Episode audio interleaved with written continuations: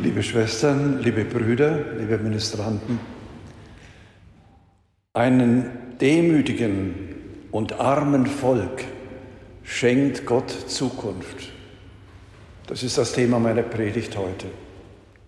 Ein erstes dazu. Naturkatastrophen machen nachdenklich. Sie werden uns immer frei Haus geliefert. Sie zeigen uns immer wieder, wir Menschen sind nicht die Herren der Erde. Die Erdteile und Landschaften sind das Ergebnis eines seit vielen Millionen von Jahren andauernden Schöpfungsprozesses.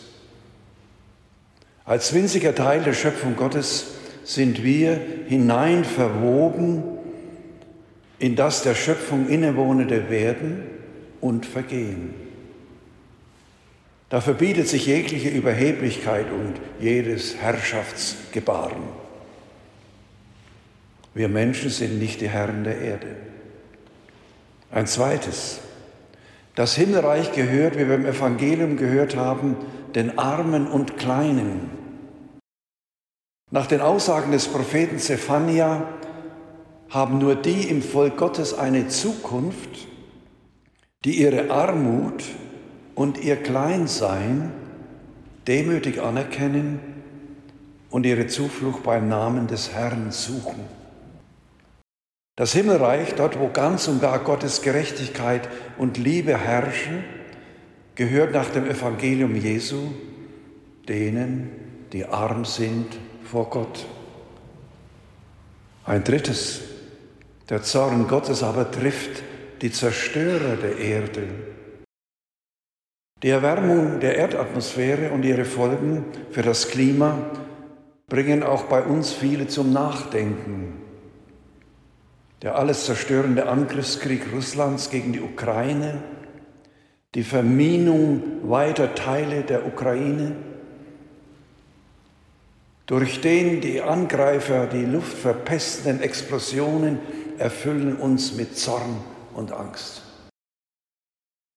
Aber gehen wir verantwortlich und sparsam mit dem Energieverbrauch um? In der Offenbarung heißt es, die Zeit wird kommen, da belohnt Gott jene, die in Verantwortung vor ihm leben, die Kleinen und die Großen, und dann, er wird aber alle verderben, die die Erde verderben. Ein viertes, unter dem Druck der Ereignisse wird der christliche Glaube neu wichtig. Er will nämlich die Schöpfung schützen und bewahren, weil sie aus der schöpferischen Liebe Gottes kommt und uns Leben schenkt. Ein zweiter Punkt meiner Predigt. Gott ist der einzig tragende Grund die Menschen sind durch die zunehmenden Katastrophen sensibler geworden für die Grundlagen unserer menschlichen Existenz. Eine Frage, können Wissenschaft und technischer Fortschritt unser Leben retten und sichern? Im Gegenteil. Der Glaube an sie kann uns verführen, unvorsichtig zu werden und die warnenden Stimmen der Schöpfung nicht mehr wahrzunehmen so werden wir dümmer als die Tiere, welche die kommende Flut des Tsunami vor vielen Jahren in Südostasien Ostasien wahrnahmen und sich in Sicherheit brachten, während die Menschen dem zurückweichenden Wasser nachliefen und so ins Verderben sich stürzten. Die Zusage Gottes sollte uns nicht mehr loslassen. Wir haben sie gehört beim Propheten Zephania in der ersten Lesung. Ich lasse in deiner Mitte übrig ein demütiges und armes Volk, das seine Zuflucht sucht im Namen des Herrn. Dieser Name verkündet uns, Gott ist da. Er spricht uns an. Wir dürfen uns in seinem rettenden Willen bergen. Eine zweite Frage. Was ist mit dem gedemütigten und armen Volk gemeint? Würde heute ein Wettbewerb ausgeschrieben, das schönste deutsche Wort zu finden, würden Sie da an demütig denken? Wohl kaum. Würde ich als Priester dieses Wort vorschlagen, dann würde es heißen, ja, typisch Kirche, die nichts anderes als ein frommes, antiquiertes, überholtes Wort bieten kann, als sich klein und schuldig zu fühlen und alles mit sich machen zu lassen. Liebe Brüder und Schwestern, wer Demut so versteht, der irrt sich. Die heutige Lesung aus dem Buch Zephania knüpft eine Verbindung zwischen den Demütigen und den Gedemütigten im Land. Gedemütigt werden wir Menschen nur von Menschen, nicht von Gott. Im Gegenteil, Gott tritt den Stolzen entgegen, den Demütigen aber schenkt er seine Gnade. Gott kommt seinen Geschöpfen mit großen Geschenken entgegen.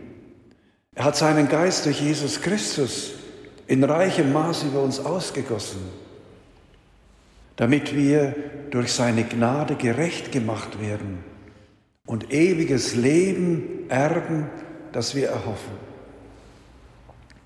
Demut hat also nichts, auch gar nichts mit passivem Erdulden zu tun, sondern ist ein aktives Ja. Ich möchte sagen, ein revolutionäres Verhalten. Wahre Demut stellt all das auf den Kopf, was ist und besonders wie es ist. Die tägliche Sorge um das eigene Ich, das Rennen um Ansehen und Akzeptanz, die Regeln des Wettbewerbs, nach denen unsere Gesellschaft oft, zu oft funktioniert. Oder besser gesagt, Demut stellt das Ganze auf die Füße, denn wir haben längst unsere Bodenhaftung verloren. Denn nur Gott ist der tragende Grund unseres Lebens, jetzt und nach dem Tod. Ein drittes, die Demut lädt mich, lädt dich ein, schwach zu sein, nichts zu sein. Die sich stark dünken, brauchen Gott nicht. Die ihre Schwachheit wahrnehmen und die daran Leidenden brauchen Nachsicht und Hilfe und die bekommen sie von den Starken kaum. Jesu Verhalten und Evangelium ernst nehmen, werde ich mich also ganz für Gott und seine erbarmende und heilende Liebe öffnen. Mein Schwachsein wird zur Tür, durch die die Gnade Gottes zu mir kommt.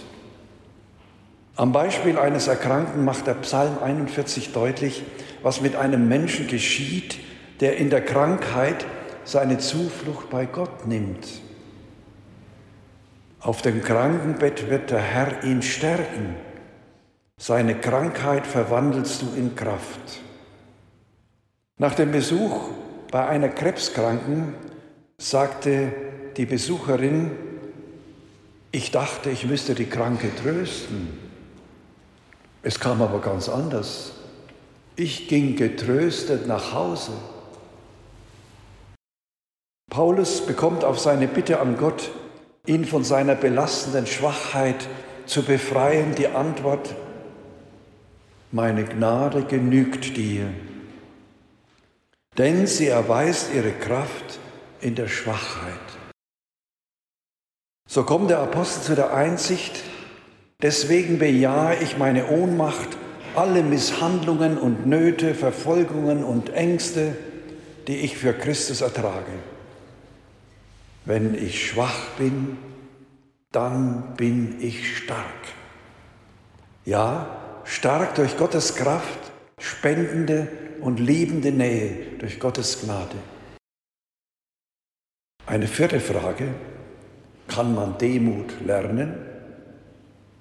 Ich weiß es nicht. Ich kann nur darum beten. Ich kann still werden vor Gott. Ich kann versuchen, ihm zu vertrauen, meine Sorgen, meine Verwundungen ihm zu geben, ihm hinzuhalten. Herr, lass daraus Segen werden, könnte die Bitte sein. Dies Wagen kann ich in der Stille die Größe und die Liebe Gottes erfahren, werde ich als Empfangender demütig, aber nicht gedemütigt. Denn bei Gott fühle ich mich nicht zuerst schwach und schuldig, sondern angenommen und geliebt in meiner Schwachheit. Dies erfüllt mich mit großer Gelassenheit und einer tiefen inneren Freude. Das wird mir vor allem dann zuteil, wenn ich nichts mehr machen und ändern kann. Und wie oft erleben wir das, je älter wir werden, umso mehr. Ein zweites macht Demut zu einem wunderschönen Wort. Demut kommt von Dienmut, also dem Mut zu dienen. Ein aufbauender Gedanke. Dieser Mut besiegt die Angst in mir, die mich davor zurückschrecken lässt, meinem Nächsten zu dienen, die Angst ausgenutzt zu werden, die Angst zu kurz zu kommen, die Angst schlecht auszusehen. Sieh doch, Gott selbst dient dir in einem jeden von uns.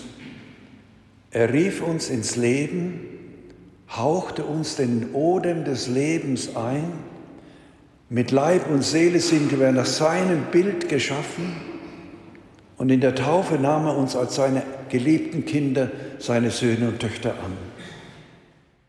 Durch das Evangelium Jesu zeigt uns unsere Berufung zur Fülle des Lebens bei sich im Himmel. Ganz gleich, was geschieht, wir sind immer in seinen guten Händen, ob wir leben oder sterben. Liebe und Vertrauen überwinden die Angst. Sie muss mich nicht quälen. Gott möchte sie mir abnehmen. Im ersten Petrusbrief steht es, wie es geht. Beugt euch also in Demut unter die mächtige Hand Gottes, damit er euch erhöht, wenn die Zeit gekommen ist. Werft alle eure Sorgen auf ihn, denn er kümmert sich um euch. Und ein fünftes, kann auch ein Volk demütig sein? Ist das nicht eher die Eigenschaft des Einzelnen? Kann ein Volk so sein, wie es der Prophet beschreibt? Ich denke schon. Vielleicht würden wir heute nicht mehr Volk sagen, sondern Gesellschaft. Ich glaube, Sie stimmen mir zu, dass es für eine Gesellschaft erstrebenswert und auch erreichbar ist, gerecht und friedfertig, ehrlich und solidarisch zu sein.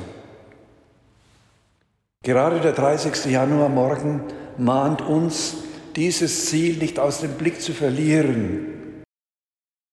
Denn vor 90 Jahren ging unser Volk in Fackelzügen einen ganz anderen Weg. Hitler und seine Parteigenossen verführten es in die Gewalt, in die Ungerechtigkeit, in die völkische und rassistische Überheblichkeit. Von Demut keine Spur. Nationalistische Überhöhung und rassistische Verblendung ließen keinen Blick frei für die eigenen Fehler und Schwächen und das Recht nicht für die Vorzüge und das Liebenswerte unter den Verfolgten. Viele Menschen suchten ihre Zuflucht nicht bei Gott. Sie hatten sich einen anderen Herrn und Führer gewählt, der vom Hass getrieben seinem eigenen Gesetz folgte. Die Folgen der Machtergreifung Hitlers am 30. Januar 1933, das sind wenige Tage bevor ich gezeugt wurde, sind bekannt. Um in den Worten des Propheten Zephania zu sprechen, Anstatt friedlich auf die Weide zu gehen, wurden Millionen zur Schlachtbank geführt. Zum Schluss Demut, Mut zum Dienen, zum Lieben. Nur aus Vertrauen und Liebe wachsen wahre Zukunft. Die sich arm und klein wissen vor Gott, ihrem Schöpfer und Erlöser, die so zu Empfangenden und Schenkenden geworden sind, die werden vom Herrn selig gepriesen. Dienende Liebe ist unsere königliche Aufgabe, zu der wir in der Taufe gesalbt wurden. Ich erinnere mich noch an die vielen Taufen. Es war immer ein Höhepunkt für mich, wenn ich den Täufling auf dem Haupt gesalbt habe und gesprochen habe. Du bist Priester, König und Prophet. Wir brauchen uns nicht zu fürchten, weder vor den Menschen noch vor Naturkatastrophen, denn wir sind zu jeder Zeit und in jeder Lage im liebenden Erbarmen Gottes geborgen.